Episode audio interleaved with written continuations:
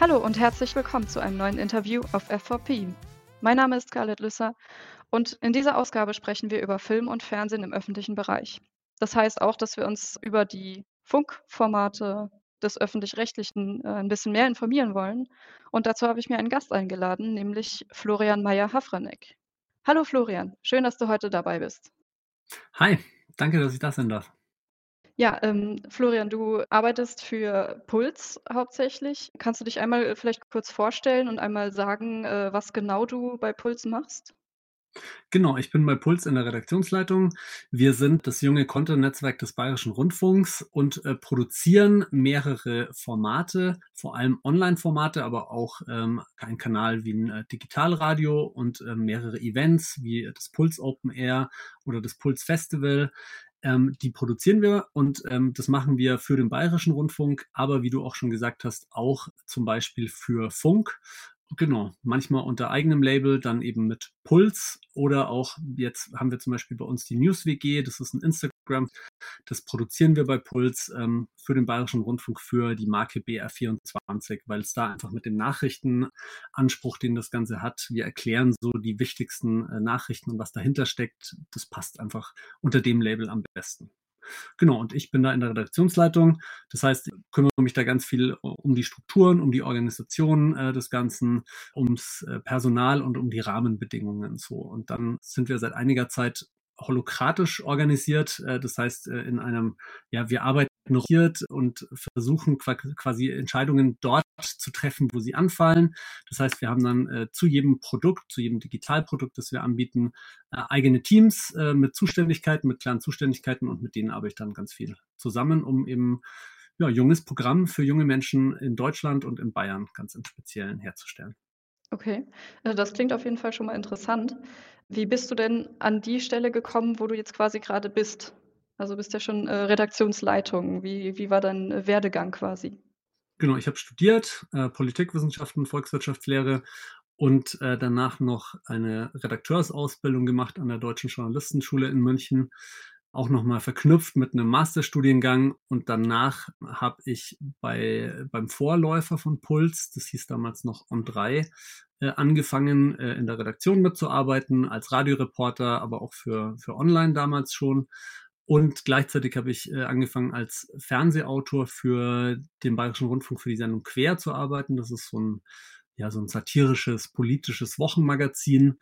Ähm, und dann, sage ich mal, habe ich noch so für verschiedene Stationen zwischendrin gearbeitet, war mal in Köln, habe für Zeitungen auch geschrieben, ähm, für mehrere Radiosender was gemacht oder auch mal bei einem YouTube-Projekt mitgearbeitet. Bin wieder zurückgegangen zu Puls, was es damals hieß, was ich zwischenzeitlich verlassen hatte. Habe da ähm, angefangen mit ähm, die Funkkanäle, die wir für Funk produzieren, ähm, insbesondere einen YouTube-Kanal, der heißt Die Frage, den habe ich mit aufgebaut. Und dann habe ich im Anschluss so die Leitung der Funkformate übernommen. Also da ist neben die Frage noch ähm, ein YouTube-Kanal dabei, der heißt Das schaffst du nie. Das ist eher so ein Challenge-Format. Und eine junge ja, Serie, Soap kann man sagen, die wir auf Snapchat und mittlerweile auch auf TikTok ausspielen. I'm Just Myself heißt die. Da habe ich die Leitung davon übernommen und die Kooperation mit Funk äh, im Allgemeinen. Und jetzt so seit eineinhalb Jahren äh, arbeite ich auch in der Redaktionsleitung von, von Puls mit. Ja, das war so der Werdegang. Das äh, ist auf jeden Fall eine Menge, was du schon gemacht hast. Genau, was ist es denn, also wie ist es denn für Funk Content zu produzieren, wo du ja jetzt quasi auch schon äh, für andere Formate produziert hast? Ist das irgendwie besonders? Gibt es da Merkmale, die anders sind für Funk? Ich finde schon, also Funk gibt es ja jetzt auch schon ein paar Jahre, deshalb kann man nicht mehr sagen, dass das jetzt alles neu ist, was wir da machen, aber als wir mit Funk angefangen haben, war das gerade so für den öffentlich-rechtlichen Rundfunk schon was total, also zu sagen, da gibt es ein junges Angebot, das eben nicht mehr ein Radiosender oder ähm, ja, ein Fernsehsender und dann irgendwie mit einer Webseite und vielleicht einem YouTube-Kanal ist, sondern dass es man hergeht und sagt, das ist ein Content-Netzwerk. Es gibt äh, viele verschiedene Kanäle lassen wir mal so, so 60 bis 80 äh, Funkprodukte, die es gibt und die zusammen bilden ein Netzwerk, das sich gegenseitig stützt und zusammen sind die Funk. Und wir haben aber im ersten Schritt nicht Funk nach vorne gestellt und gesagt, schaut mal, was Funk alles euch Tolles bietet, sondern wir haben uns angeschaut, ist, wir wollen ein Programm für 14- bis 29-Jährige in, in ganz Deutschland machen. Und es gibt natürlich nicht den äh, 14- bis 29-Jährigen, der sich irgendwie für alles gleichzeitig interessiert. Und äh, wenn du dir überlegst, du mit 15 hast vielleicht ganz Interessen gehabt als mit 25. Ähm, vielleicht interessiert jemanden, der 25 ist, gerade das, was einen, einen 16-Jährigen oder eine 16-Jährige interessiert, eben wirklich absichtlich nicht mehr, weil man sich da abgrenzen will. Und deshalb ist Funk so vorgegangen und hat sich quasi für verschiedene Zielgruppen innerhalb des 29-Jährigen nochmal eigene Formate überlegt und die haben wir nach vorne gestellt in der Kommunikation. Und das war schon ein großer, ja, ein großer Umbruch in der Arbeit, wie wir bisher vorgegangen sind. Also ich habe ja gesagt, wir hatten vorher auch einen, einen Radiosender ähm, und auch damals schon so Produkte angedockt, also eine Webseite oder ähm, auch eine Facebook-Seite damals noch, als das noch ein bisschen jünger war. Ähm, und mit Funk sind wir aber explizit so vorgegangen, dass wir gesagt haben, so wir, wir denken quasi in Produkten, also in Digitalprodukten, die jeweils eine eigene Zielgruppe haben. Also wenn man sich überlegt, so was wie eine, eine Sendung oder jetzt halt ein YouTube-Kanal wie die Frage oder wie das schaffst du nie und die ihre eigene Zielgruppe finden. Und äh, die müssen quasi sich überlegen, was sie einzigartig macht und auszeichnet und gleichzeitig aber auch müssen sie sich überlegen, wie sie ähm, ihre, ihr, den guten Inhalt, den wir, den wir produzieren und ich würde mal sagen, den wir vorher auch schon produziert haben, äh, die müssen sich überlegen, wie wir, wie sie damit an, an, an die Leute kommen, an, an ihre junge Zielgruppe so. Und dann kann man auch sagen, also wir waren vorher, hatten schon auch einzelne ähm, Erfolge so, ne, was, was Reichweite angeht, aber so mit dieser, mit dieser Idee, die, die hinter Funk steckte, ähm, haben wir auch in unserer Arbeit bei Puls, wo wir ja nur einen Teil für Funk zuliefern, ähm, total viel dazugelernt, eben was es heißt, so konsequent ähm, dahin zu gehen, wo die jungen Leute sind, auf Social Media konsequent für die äh, Inhalte zu produzieren äh, und zum Teil eben auch mit denen zusammen. Ja, das war so, das war so ein großer, ja, ein großes Learning, was wir da hatten und was auch unsere Arbeit total verändert, das kann man sagen. Und wie es an sich so ist, für, für Funk zu arbeiten, ähm, das ist das ist toll. Also das ist äh, total ähm, herausfordernd. Ähm, das das ähm, ja regt einen an, sage ich mal, immer immer am Ball zu bleiben, weil weil Funk ähm, uns quasi ähm, bei uns quasi Formate bestellt äh, mit einem bestimmten Inhalt und dann aber auch regelmäßig überprüft, ob wir bestimmte Ziele erreichen, also ob wir unsere Zielgruppe äh, ansprechen, ob wir die Inhalte machen, die wir mit Funk vereinbart haben, aber natürlich auch, ob wir ähm, ja, ob wir eine gewisse Reichweite auch erzielen. Ähm, und das haben wir vorher ausgemacht und da regelmäßig reden wir dann da auch drüber. Und das ist, glaube ich, auch so ein großer, großer Schritt, den es in der Art quasi im öffentlich-rechtlichen vorher nicht gab, ähm, dass man quasi sich Ziele vereinbart und die dann auch wieder überprüft und wenn man die nicht erreicht, gemeinsam überlegt, was man quasi ändern müsste, um besser an diese Ziele ranzukommen. So. Sonst war es schon so, da, da hatte man halt mal eine Fernsehsendung irgendwie auf einen Sendeplatz gekriegt und dann äh, konnte es schon sein, dass die abgesetzt wurde, aber es war natürlich ähm, also die Überprüfungszeiträume waren, waren viel größer und es war viel, viel schwerer, da was zu ändern. Und mit Funk war es von Anfang an so, dass wir, dass wir gesagt haben, so, hey, wir haben bestimmte Ziele und wir haben ähm, bestimmte Zeiträume, in denen wir die erreichen wollen und das wollen wir einfach regelmäßig gemeinsam überprüfen. So, und das hat sich recht gut entwickelt. Ja, okay. Ähm, wenn du schon sagst, ja, dass dass Funk da viel mehr am Ball bleibt sozusagen. Was gibt's denn dann so für Vorgaben, die Funk an euch stellt? Also, bis auf dass es quasi immer mal schaut, ob ihr auch das erreicht, was ihr euch quasi vorgenommen habt oder was abgesprochen war? Mhm. Also, wenn wenn wir jetzt, äh, ein ein neues Format vorschlagen würden, dann dann könnten wir natürlich sagen: „Hey Funk, wir haben hier eine Idee. Habt ihr Interesse in eurem in eurem Portfolio? Ähm, würde das da noch reinpassen?“ Und, äh, dann quasi würden wir erst ins Gespräch kommen, so was, ne, was, was können wir da machen. Ähm, wir haben jetzt im Moment ähm, Formate, die wir produzieren, äh, die, die auch gut laufen und vor kurzem erst wieder was Neues gestartet. Und was man da miteinander vereinbart, ist natürlich, ähm, an welche Zielgruppe soll sich das richten? Also wen wollen wir ansprechen damit? Ähm, einmal natürlich ähm, das Alter, also jetzt äh, ein Format, das wir jetzt dieses Jahr gestartet haben, Sag mal heißt es, das läuft auf TikTok und richtet sich eher an eine ja, junge, heimatverbundene Zielgruppe, also könnte man sagen so 14- bis 18-Jährige vom Land, äh, aus, einer, aus einer Kleinstadt und nicht jetzt aus äh, Berlin, Köln, München, so, wo man, wo man vielleicht in, im ersten Schritt erstmal hindenkt. Ähm, dann vereinbaren wir mit Funk, wir wollen Inhalte machen, die diese Zielgruppe ansprechen. Ähm, und was wir dann da genau machen, das liegt bei uns. Also da haben wir ein Team mit, mit einem Teamleiter, mit Autoren, ähm, mit äh, einem Host, also der vor der Kamera steht. Ähm, und dann reden wir mit Funk äh, natürlich drüber so, hey, wer wird denn da Host? Wer passt denn da zur Zielgruppe? So, dann, dann ja mit und wir wählen zusammen jemanden aus nach einem Casting, das wir gemacht haben. Ähm, aber wenn wir dann hergehen und äh, quasi sagen, Engagement in Vereinen, das ist so ein großes Thema bei, bei jungen Leuten, ähm, die jetzt eher am Land leben im Vergleich zur Stadt. Ähm, wir fahren hin und interviewen Leute, die im Fußballverein sind, im Handballverein sind, ähm, die sich bei der Freiwilligen Feuerwehr engagieren oder sowas. Oder auch, also was wir auch gemacht haben, die in der Blasmusik äh, spielen.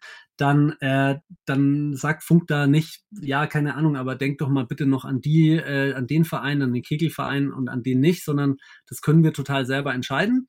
Und dann äh, gibt's immer wieder quasi natürlich Feedback-Sitzungen ähm, und die Reviews, die ich angesprochen habe, also quasi ähm, fest, ein, fest vereinbarte Zeitpunkte, an denen man sich äh, hinsetzt und quasi sagt, hey, haben wir das erreicht, was wir eigentlich erreichen wollten? In dem Fall haben wir die jungen Leute ähm, und eben die jungen Leute vom Land mit den Themen erreicht, die wir machen wollten. Und dann, dann spricht man darüber, ob das die richtigen Themen waren.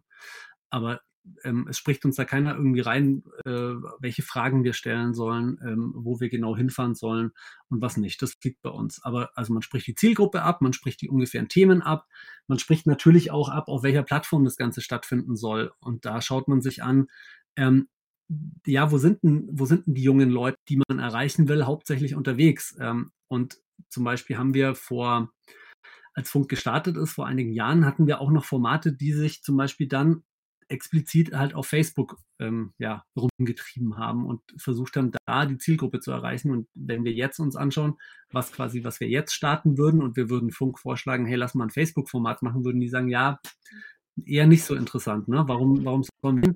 Wir schauen uns die Nutzungsstatistiken an und, und äh, auch die Nutzungsstatistiken bezogen auf die Zielgruppe, die wir erreichen wollen. Wir machen, ähm, wir arbeiten auch viel mit ähm, so äh, User-Tests, also äh, qualitative Interviews äh, mit, mit Usern und Userinnen und ähm, finden dann raus, dass mit den Themen, die wir machen wollen, dass dann ähm, TikTok zum Beispiel eine total gute Plattform ist. Ähm, und ähm, es gehen dann zum Beispiel auf diese Plattform. Also gleichzeitig kann man vielleicht noch sagen, wir, wir bieten alles bei Funk natürlich auch ähm, äh, unabhängig äh, von jetzt irgendwelchen Privatfirmen an. Also man kann sich alles auch auf funk.net anschauen, äh, wenn man jetzt keine Lust hat, bei TikTok äh, sich die App runterzuladen oder ne, da einen Account äh, zu erstellen. Aber die meisten Leute sind halt direkt auf TikTok und da sind wir dann auch. Also das wird abgesprochen. Was wir mit Funk natürlich auch absprechen, ist, ähm, was, was darf das Ganze kosten? Also Funk hat ein gewisses Budget und damit müssen sie natürlich haushalten. Sie müssen mit dem Budget bestmöglich ihre Zielgruppe, also die 14- bis 29-Jährigen äh, 29 in Deutschland, erreichen und, und müssen sich dann natürlich auch eine Prüfung stellen. Ähm, und könnten natürlich mit, mit dem Budget ein Format machen, das dann sehr, sehr teuer wäre. Und sie versuchen natürlich, das aufzuteilen auf, auf möglichst viele Formate. Und deshalb sprechen wir zum Beispiel auch sowas wie den budgetären Rahmen vorher mit Funk ab. Also das Format läuft auf eine gewisse Zeit, ähm, soll die Zielgruppe erreichen, soll diese Themen machen, ähm, hat diese qualitativen Ziele, hat vielleicht auch ähm, ja, inhaltliche Ziele in der Ansprache oder sowas. Und äh, das spricht man einfach regelmäßig mit Funk ab. Okay, und ähm, wie würden dann oder wie laufen dann Freigaben? Also müsst ihr das dann quasi auch nach jedem oder müsst ihr jedes Video quasi einmal bei Funk einreichen und das wird dann einmal nochmal gegengecheckt oder ist das auch eher genau, so in nee, also Abständen? Sowas, genau, sowas wie redaktionelle Freigaben oder sowas, das, das gibt es nicht. Also das liegt bei uns. Also wir haben okay. natürlich sowas wie, ähm, das heißt bei uns quasi eine Abnahme, da gibt es einen Chef vom Dienst, eine Chefin vom Dienst oder einen mhm. Redakteur mhm. vom Dienst, der sich quasi ein Video, wenn wir jetzt bei, bei Sag mal bleiben, da ist es so, wir, wir besprechen im Team regelmäßig die Themen, die wir, die wir machen wollen, welche Fragen wir stellen, ähm, was uns besonders an einem Ort interessiert, aber natürlich auch, wie wir die Videos, also wie die ausschauen sollen. Ähm, dann fährt ein Team raus, äh, bestehend aus ähm, einem Autor, einer Autorin, unserem Host Noah, ähm, einer Videoproducerin, die filmt. Ähm, manchmal kann auch die Autorin oder der Autor selber filmen. Ähm, die fahren raus, haben das vorher im Team mit ihrer Teamleitung auch besprochen, was sie da machen. Ähm, und dann bringen sie quasi das Material mit zurück. Vielleicht sprechen die sich dann vorher nochmal, bevor sie in Schnitt gehen, nochmal ab, weil sich ähm, vor Ort eine andere Situation ergeben hat oder weil bestimmte Antworten äh, total lustig waren, weil andere Fragen vielleicht gar nicht funktioniert haben, dann, dann, dann gehen die in Schnitt, machen quasi, äh, schneiden das, das Material zusammen und ähm, dann wird es bei uns quasi mit dem, mit dem Vier-Augen-Prinzip, also der Autor hat es dann quasi gesehen ähm, mit dem, der Cutterin oder dem Cutter, ähm, schickt es dann äh, seiner Teamleitung nochmal zur Abnahme. Ähm, der schaut sich das an und dann wird das Video äh, veröffentlicht. Also da gibt es keine, keine inhaltliche Kontrolle nochmal äh, durch jetzt äh, Funk zum Beispiel. Und was wir jetzt zum Beispiel in dem Fall dann in, äh, bei dem Format eingeführt haben, ist dann ein zweiwöchentlicher Surefix wo wir uns regelmäßig dann auch mit jemandem vom Funk über die Inhalte austauschen. Ähm, einmal quasi so das ganze organisatorische läuft, wie das, wie, wie auch das inhaltliche läuft, und dann haben wir noch einen, ähm, einen regelmäßigen Termin, wo wir uns auch die Analytics hinter dem Format anschauen und da auch inhaltliches Feedback zu den, zu den Videos geben. Also ähm, wie war der Einstieg? Hat der funktioniert? Äh, äh, hat das erste Bild die, die Userinnen drangehalten. Bei TikTok ist es ja total wichtig, dass es sofort einen catcht oder man swipet halt mhm. halt weiter. Ähm, man schaut jetzt in dem Fall zum Beispiel die, die Ausstiegsrate an. Ähm, verlieren wir am Anfang ganz, ganz viele Userinnen? Hat das erste Bild nicht funktioniert? War die erste Frage vielleicht nicht gut gestellt ähm, oder, oder keine Ahnung, hat da im Ton was gekrisselt, dass, dass es einfach nicht funktioniert hat? Da geben wir uns Feedback, da ist dann auch jemand von Funk dabei. Wir schauen auf die Zahlen gemeinsam, ob wir da irgendwas dran lernen können, also das datengestützte, ähm, datengestütztes Feedback. Äh, und dann versuchen wir natürlich was mitzunehmen für die, für die Produktionen, die danach noch kommen. Ähm, und mhm. da arbeiten wir dann das Feedback einfach ein. Okay, also das wäre jetzt bei dem TikTok-Format und TikTok ist ja allgemein äh, kürzere Videos, dafür mehr Content, würde ich sagen. Und, Mhm. ähm, jetzt habt ihr ja auch einige YouTube-Formate, also zum Beispiel hast du ja auch schon angesprochen, ähm, die Frage oder „Das schaffst du nie?“ Und das sind ja auch teilweise Challenges. Also, ich habe mir mal so ein paar Videos, äh, angeschaut von euch. Es sind ja auch ein paar Challenges dabei, die, sage ich jetzt mal, ein bisschen aufwendiger sind, auch, äh, vom Budget her vielleicht ein bisschen mehr, ähm, bedürfen. Ist das so, dass dass da hilft, bei Funk zu sein, das, ähm, das hilft, das Budget zu verwirklichen oder würde man das auch als, ich sag mal, normaler YouTuber äh, so gut hinbekommen, wie ihr, da, ihr das quasi realisieren könnt? Ja. Hm, der große Vorteil, den wir als öffentlich-rechtliches Format haben, ähm, ist natürlich, dass wir eine sichere Einnahmequelle haben. Einfach durch den Rundfunkbeitrag äh, wissen wir sehr genau, wie viel Budget wir pro Jahr zur Verfügung haben und dann müssen wir überlegen, wollen wir das eher in ein paar wenige sehr aufwendige Videos stecken oder machen wir dafür vielleicht mehr Videos, für die wir aber nicht so weit reißen müssen oder ähm, für die wir nicht so viele Tage in der Vorbereitung brauchen. Ähm, also was wir zum Beispiel gemacht haben, war, äh, brat dir ein Ei auf dem Vulkan. Das schaffst, also ne, schaffst du nie, dir ein Ei über einen Vulkan zu braten. So, natürlich kann man das nicht in Deutschland machen, da muss man wohin fliegen äh, und da ist der ganze Aufwand allein schon da auf den Vulkan hochzulaufen ist halt wesentlich größer, als wenn wir jetzt ähm, eine Challenge machen, wie sortiere die Bälle im Bällebad nach Farben. Also was wir auch schon gemacht haben, was mhm. total lustig war, aber da kann man natürlich ins Bällebad um die Ecke fahren äh, und mal einen halben Nachmittag das buchen und dann, dann filmt man das halt dort. Ähm, das ist eine Abwägungssache. Ähm, gleichzeitig sind wir halt ein öffentlich-rechtliches Format und wir kriegen auch nicht mehr Geld, wenn es richtig gut läuft. So, ne? Das ist das eine haben wir diese Planungssicherheit und, und das ist super. Ähm, wir veröffentlichen alles ohne Werbung, auch auf einer Plattform wie YouTube oder TikTok ähm, gibt es bei uns keine Werbung, was glaube ich viele Leute auch super cool finden, so, weil bei, also bei uns halt vorher nicht noch irgendwelche Werbeeinblendungen kommen und unsere Hosts auch ohne, äh, ohne Werbung und ohne Product Placement äh, quasi auskommen und rumlaufen. Ähm, das heißt aber auch, natürlich, wenn jemand anderes jetzt richtig gut laufende Videos hat, dann hat der auch mehr Geld zur Verfügung und kann halt noch verrücktere Sachen machen damit. Also, wenn man sich jetzt Mr. Beast anschaut, äh, ne, in den USA und den Erfolg, den der hat, äh, dann, äh, wenn halt ein Video irgendwie 100 Millionen Mal angeschaut wird und er verschenkt äh, Geld an, an die letzten zehn, die es schaffen, irgendwie mehrere Tage in so einem Kreis zu sitzen oder sowas, ja, dann, äh, dann ist das natürlich was, wenn die Videos noch besser laufen, hat er beim nächsten Mal äh, möglicherweise, wenn er gut wirtschaftet, noch mehr Geld übrig, um halt die nächsten krassen Videos zu machen. So. Und ganz so ist es bei uns natürlich nicht. Also von daher ist es ein, mhm.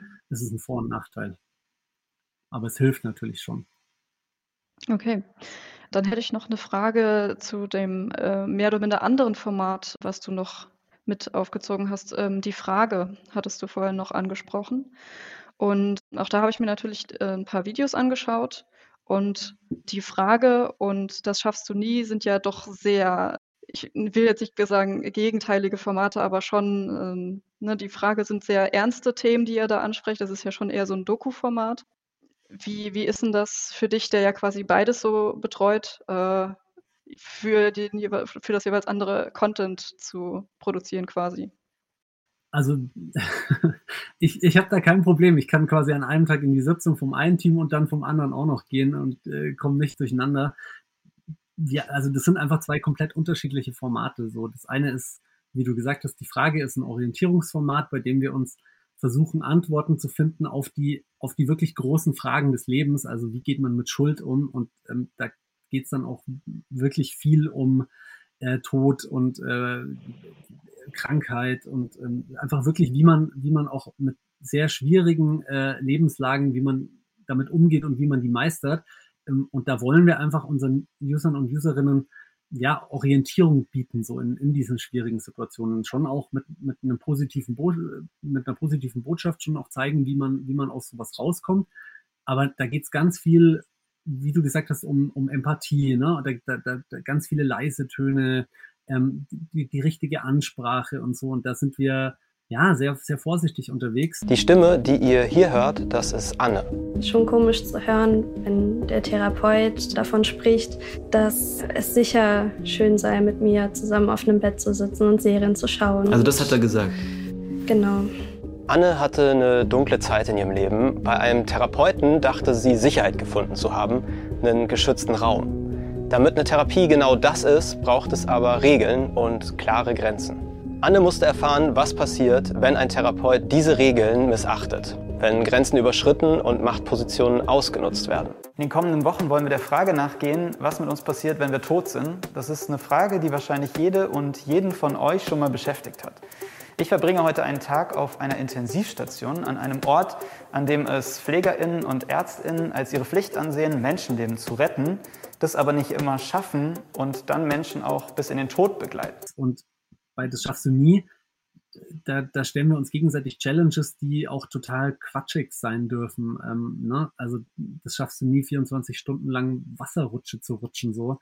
Äh, da, da hauen wir voll drauf. Also das ist so ein Format für, für Rampensäue und das soll halt einfach Spaß machen, das anzuschauen. Also das ist Unterhaltung mit Haltung. Auch da ne, sagen wir so, es gibt, also wir machen das schon mit, mit einer gewissen Grundhaltung und wir wollen irgendwie jetzt nicht äh, Leute vorführen in dem Format, sondern halt anspruchsvolle Unterhaltung bieten, die, die gleichzeitig niemanden verletzt. Ähm, und äh, wir zeigen irgendwie, ich finde auch so mit, mit dem, dass wir da Ari als eine total äh, ja, starke Frau haben, die halt auch richtig körperlich anstrengende, krasse Challenges macht, sind wir auch irgendwie äh, ne, im Bereich Gleichberechtigung, äh, wollen wir halt auch zeigen, irgendwie so, das ist total wurscht, wer jetzt diese Challenges kriegt, irgendwie ob Ari oder Meini, die, die gehen das beide total gleich an. Aber da sind wir auf einem ganz anderen Level unterwegs, weil, weil wir halt einfach äh, Leuten halt irgendwie gute 15 Minuten Unterhaltung äh, auf YouTube bringen wollen.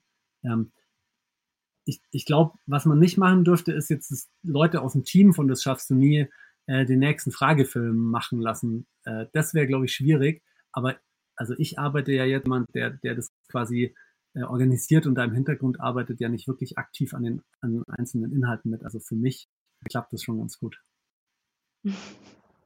Okay. Ja, dann hätte ich vielleicht noch eine Frage äh, zu der Funkarbeit konkret. Ähm, du hast ja gesagt, dass ihr quasi Themen einreichen könnt, wenn euch äh, neue Ideen einfallen. Äh, ist es andersrum genauso, dass Funk sagt so: „Hey, wir hätten da irgendwie ein paar Themen, die wir, ähm, angesprochen haben wollen. Würdet ihr das machen?“ Ähm, ja, was wir bei Funk schon immer wieder machen, ist, wir versuchen bestimmte Themenschwerpunkte im ganzen Netzwerk zu setzen. Also wie jetzt zum Beispiel das Thema ähm, äh, schlechtes Internet auf dem Land.